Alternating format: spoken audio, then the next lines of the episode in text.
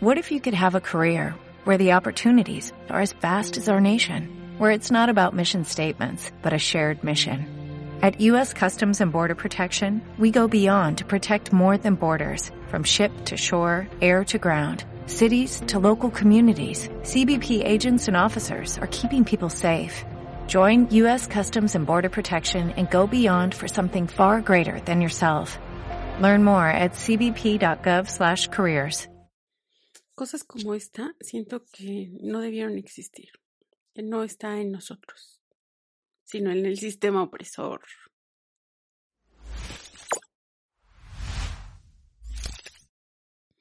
Hola, bienvenidos a Fríamente, yo soy cualquier fulana y como cada episodio comienzo agradeciendo a mis Patreons, gracias por estar, por seguir. Y pues eso, gracias, son una chulada, si tú quieres ver los capítulos exclusivos o ser parte de los Patreons, te espero allá en la app o en la página, le buscas, le encuentras como Fríamente Podcast, claro, y ahí verás lo que puedo ofrecerte. Gracias, Patreons. Gracias, gracias, muchas gracias.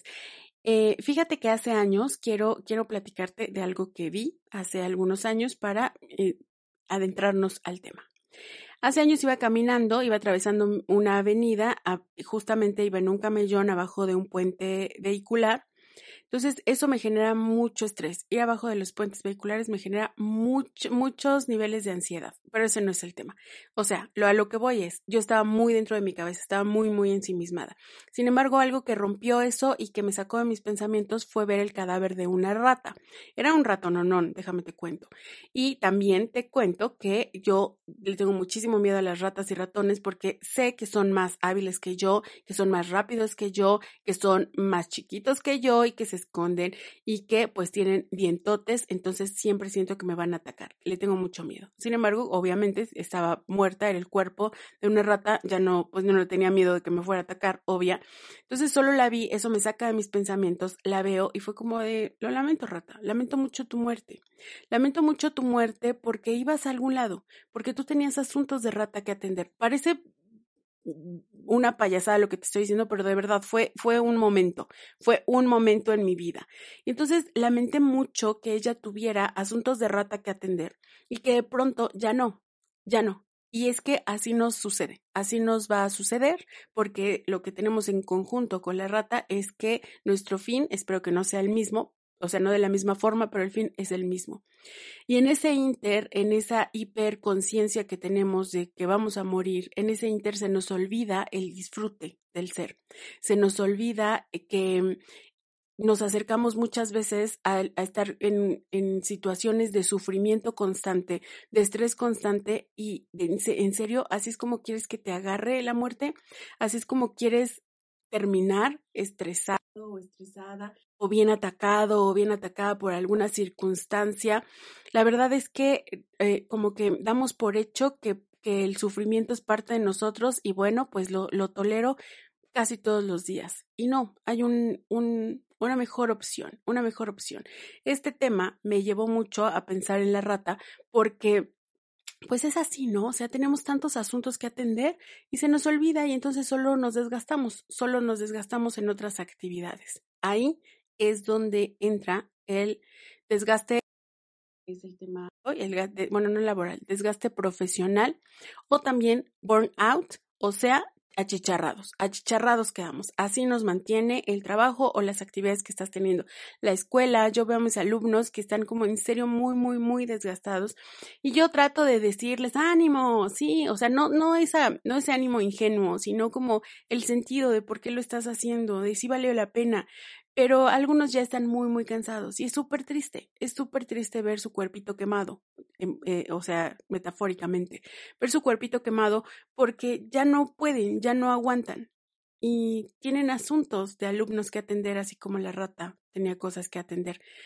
Hay mejores formas, hay mejores formas y de eso va. Fíjate que no, este síndrome se le llama síndrome del desgaste eh, profesional no está tipificado como un síndrome, como un trastorno mental, al menos no en, la, en, el librón de los trastornos, que es el DCM5, no está tipificado. Sin embargo, en el 2000 la OMS dijo, ¿sabes qué? es necesario, o sea, vamos a llamarle así para que se entienda la gravedad del asunto. Porque si bien es una ramificación de un síndrome que sí está tipificado en el, en, de los trastornos mentales, que es estrés crónico, si es una ramita, no es el todo, pero la OMS, para que la gente entendiera el impacto que estaba teniendo en las vidas, lo llamó síndrome de desgaste profesional. Porque, pues si hay un desgaste, o sea, tus actividades laborales o profesionales empiezan, empiezan a generar, empiezan a generar, generar, perdonen ustedes, tal desgaste en la parte mental, en la parte emocional, en la parte física y obviamente eso disminuye tu calidad de vida y puede en algunas circunstancias más severas poner en riesgo tu propia vida, ¿no? Entonces, sí es súper importante atenderlo eso que no, ya es como de, ah, es que estoy cansado o que ya estoy normalizando ese cansancio, que ya todo el tiempo estoy harta, que entrego las tareas por entregarlas, nomás por no reprobar, que entrego eh, el trabajo o que llego a tiempo, que checo si tú checas en el trabajo o que haces tus labores si eres ama de casa, que haces la limpieza y doblas la ropa nomás porque ahí está la fregada ropa y porque alguien la necesita, pero ya no es para nada emocionante, ya no es parte de, tus motivaciones. Básicamente lo convertimos en una motivación externa negativa. No lo hago porque eso me mantenga, o sea, como porque alguien me esté animando y me esté recompensando de yay, de qué, fantasía, qué felicidad. No, al contrario, como no me están recompensando en el, en el tema de hablar la ropa, como ya te digo, si eres ama de casa, de pronto es como de tus hijos o tu esposo o tu familia diciéndote, oye, ¿por qué no está la ropa limpia? Entonces, nomás para que se callen, nomás para que no me digan, lo voy a hacer, pero la emoción, pues para nada, o sea, es desemoción, es desmotivación por todos lados donde lo veas. Y lo mismo con la escuela y lo mismo con el trabajo, o sea, llegar todos los días hacer las mismas cosas o si son cosas diferentes, hacerlas con una desgana impresionante. Ya me arde la panza, ya me duele el estómago, ya tengo diarrea constante, ya no quiero, de verdad es como un sufrir, como un maldita sea para que sea el despertador. Esto es un desgaste constante, es un desgaste constante y no solo es constante, es severo. El atender el, el el achicharramiento emocional es prioridad, porque en eso se te está yendo la vida. No somos conscientes, pero de verdad, en ese desgaste se te está yendo la vida, porque se te está yendo tu tiempo. No es el tiempo, porque cuando nos vayamos el tiempo sigue, pero nosotros no. Va a haber una realidad sin nosotros. Esto que tienes hoy es tu realidad contigo y es la única que tenemos. Entonces, empezar a funcionar como todos lo hacen en ese desgaste y normalizarlo. Hombre, no.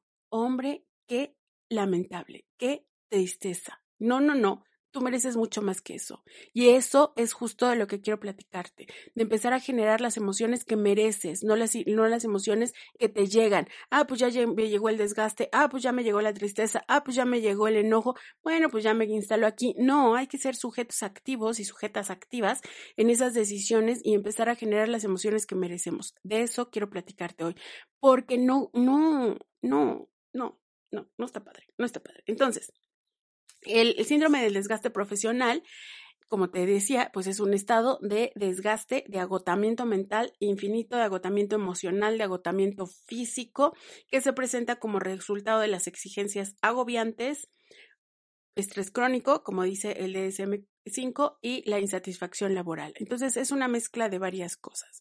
Puede ser que al principio te haya gustado muchísimo tu trabajo, pero de pronto no, o que te haya gustado mucho tu carrera y de pronto ya no. Y entonces em, tu insatisfacción empieza a menguar los ánimos y cuando los ánimos empiezan a menguar, tenemos, empezamos a tener actitudes de enojo o de cinismo ante las cosas.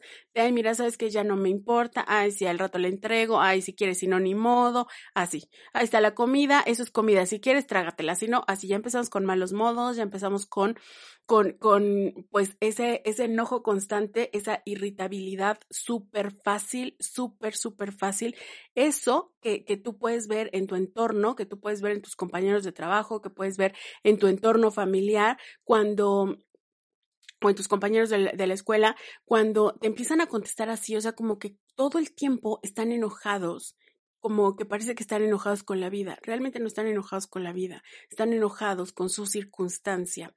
Y eso hace que ya no puedan tolerar muchas cosas, que mi enojo sea como chispita, sea súper fácil ahí te puedes dar cuenta, eso sería como un, un signo súper importante de ver a la persona que ya no está feliz. Y no es que la felicidad sea sonrisas todo el tiempo, es que la felicidad es un estado mental y ese estado mental de bienestar ya no es lo que tengo. Entonces, como no lo tengo, no puedo ofrecértelo.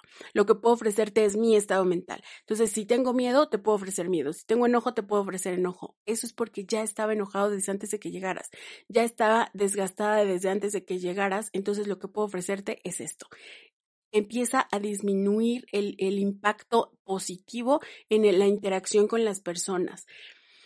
Y eso ponte que las personas den igual, pero que eso es lo que tengas que ofrecer porque es lo que estás cargando está feo, está muy, muy feo. Entonces, vamos eh, desglosando. Ya te dije qué es ese desgaste, ya te dije que lo origina, pues la, insatisfacción, o, o sea, eh, la insatisfacción profesional o laboral, eh, las exigencias que te están sobrepasando, o puede ser que tu estrés ya empiece a ser crónico, que ya estés instalado o instalada.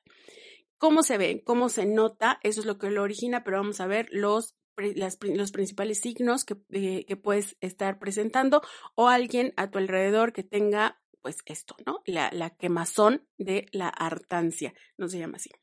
Lo primero sería agotamiento físico y mental generalizado, ya no tienen ganas de, ya no tienen, o sea, ya no, ya no, pues sus emociones ya es como de, ¿sabes qué? Me estás contando algo, no te estoy poniendo mucha atención, eh, ajá, así como no, no sé, nomás estamos divagando porque no me está interesando, empiezo a mostrarte mi desgana por escucharte, no me emociona lo que me estás contando a pesar de que sea emocionante para ti, no tengo ganas de salir, no tengo, y son personas que antes salían, pues, o sea, no tienes ganas de salir hoy, pero antes sí, no tienes ganas de vernos, pero antes sí, algo está sucediendo, ¿ves? O las personas que por sí eran ermitañas, pues ahora son mucho más, ahora se alejan, se alejan mucho, mucho porque están cansadas, porque están hartas, porque ya no quieren. Con trabajos puede lidiar con su voz, pues ahora con la voz del otro, no muchas gracias. Si se trata de la escuela, si se trata del trabajo o la casa, se nota eh, el, bajón de energía, se nota que ya no quiere, se nota que lo hace más lento, que lo hace con, con desgana, sí se nota que hay una diferencia en el, en el nivel de energía que tenía antes y cómo lo está haciendo ahora el nivel de energía también baja en todos los niveles de la salud. O sea, su, ya es más propenso que a la, diarrea. Eso es como lo principal. A la diarrea, dolores de cabeza, su, su sistema inmunológico está de biluchis, entonces están estornudando, así. O sea, su, su, em, la parte mental desgastada, pero la parte física también. Ya no tiene mucha energía. La otra cosa es la despersonalización y cinismo. O sea, ya no hago las cosas para eh, estén bien, ya hago las cosas nomás para hacerlas. Ya es como solo para que no me molesten, ya me, hasta me burlo de las cosas de, ay, mira, si te parece, si no, me da lo mismo, ya empiezan a ser más groseritos o ya empiezas a ser más groserito. Y también tenemos que la, la, mm, ya, aun cuando descansan, cuando es el momento de descansar, no se descansa, o sea, siempre están cansados hasta de, de el descanso. A ver si me explico. Tienes una siesta, tienes un día de descanso, pero no puedes relajarte, no puedes descansar porque solo estás pensando en las cosas que tienes que hacer, en lo que te atrasó, pero tampoco tienes ganas de hacerlo. Entonces, tienes un desgaste, pero un, o sea, tienes un desgaste físico, un desgaste emocional, pero hay presión constante en tu cabeza, presión constante de las cosas que tienes que hacer en medio de la desmotivación. O sea, una crisis a todas luces, una crisis de sé lo que tengo que hacer, no quiero hacerlo, pero tampoco tampoco puedo disfrutar las otras cosas porque sé que tengo que hacer otro, pero no me interesa.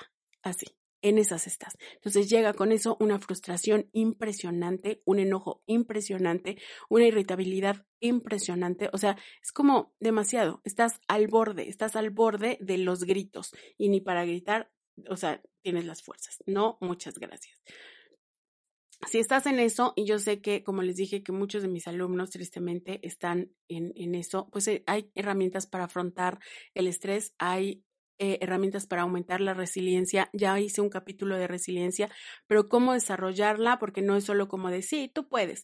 La verdad es que hay que entender que cuando las personas empiezan a generar herramientas emocionales, es mucho más fácil o mucho menos complejo eh, ser resiliente.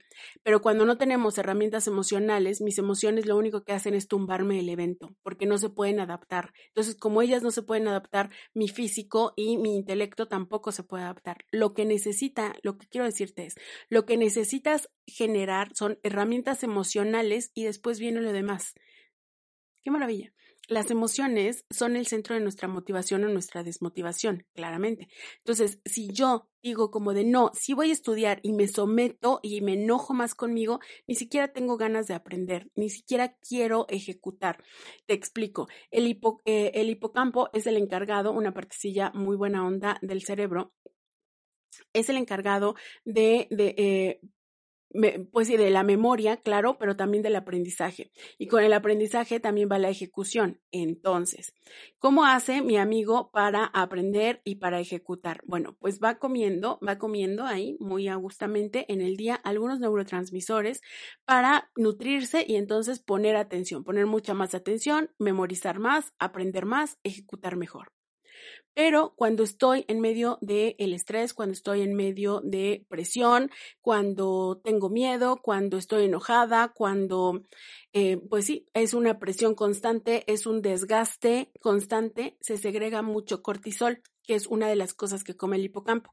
Pero el cortisol se segrega mucho más de lo que el hipocampo puede tragonear. Entonces, el hipocampo dice, ¿sabes qué? No puedo comerme todo esto. Y dice el cortisol, bueno, pues acá me espero. Yo me espero aquí hasta que tú me comas todo, porque no me voy a ir. No, no, no.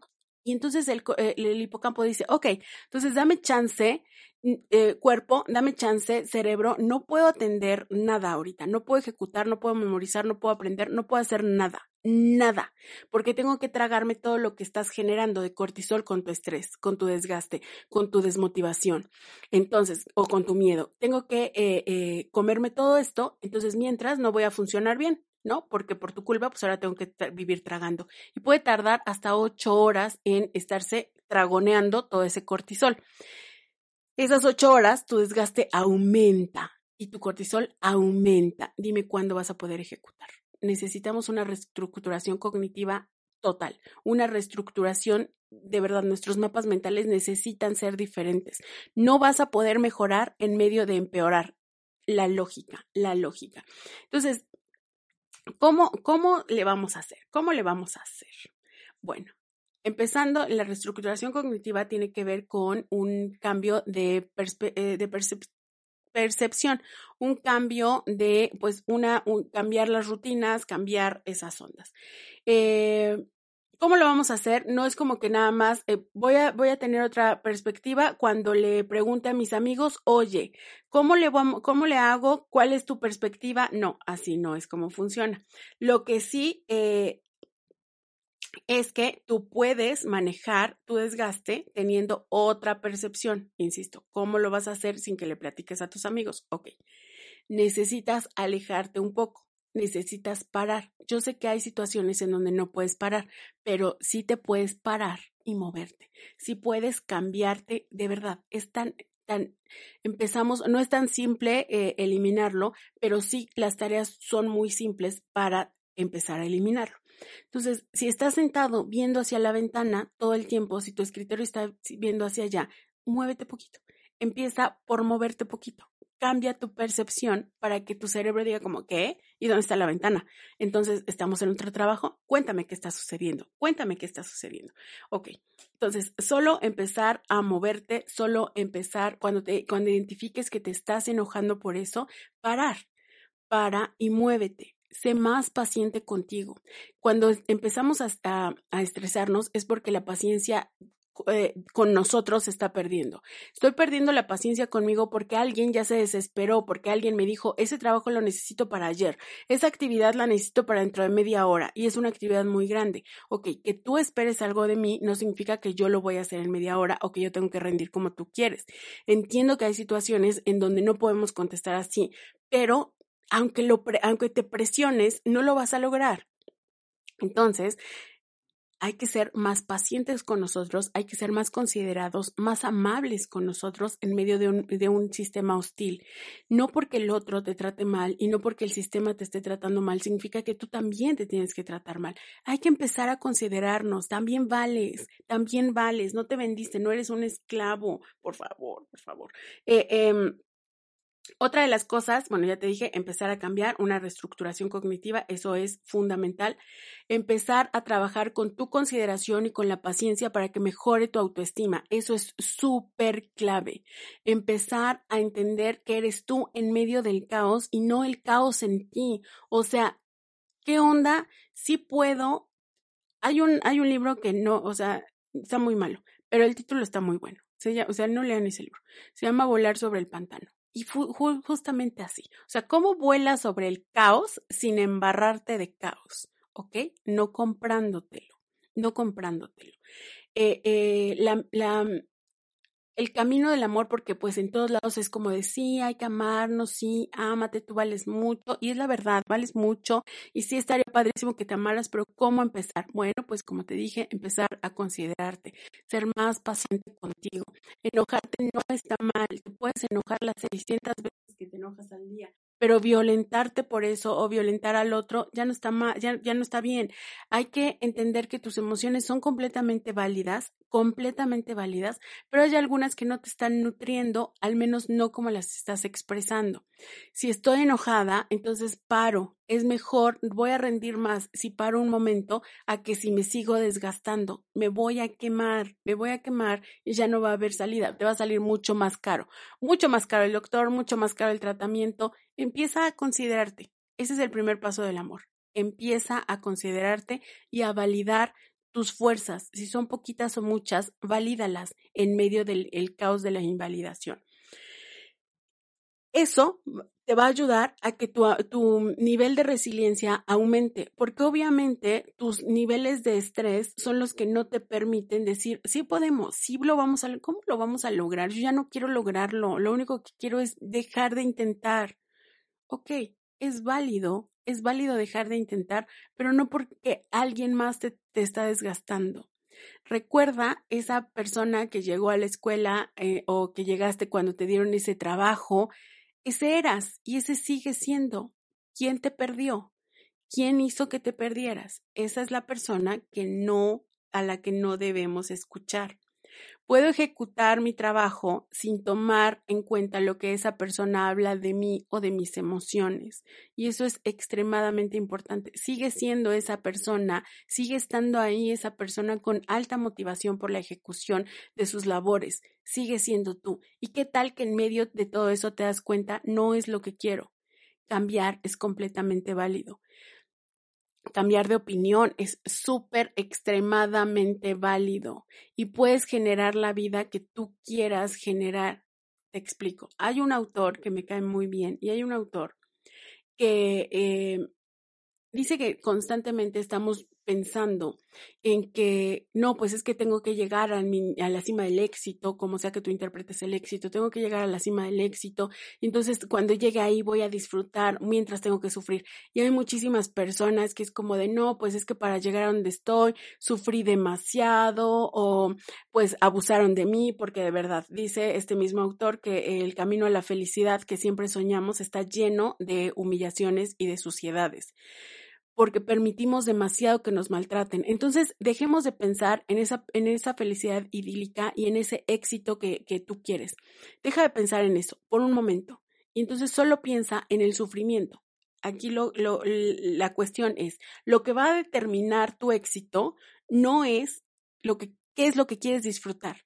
Lo que va a determinar tu éxito, la pregunta más relevante es qué dolor estás dispuesto a mantener. Si ya no quieres eso que estás viviendo, pero es por llegar al éxito, ¿en serio? ¿En serio todo eso vale? Ese es el dolor que estás dispuesto a mantener, porque cuando se está dispuesto a mantener un dolor, no se sufre tanto, no se sufre tantísimo. Hay una persona que, que, en redes sociales pues es muy popular y eh, está teniendo una transformación en su cuerpo. Es un proyecto, ese es su proyecto de vida y hay una transformación constante. Y entonces le, le estaban diciendo que cuál de esas transformaciones, porque son transformaciones físicas. Entonces le estaban preguntando en una entrevista que cuál es la transformación más dolorosa que ha tenido, porque era ajá, le dijeron, ¿duele?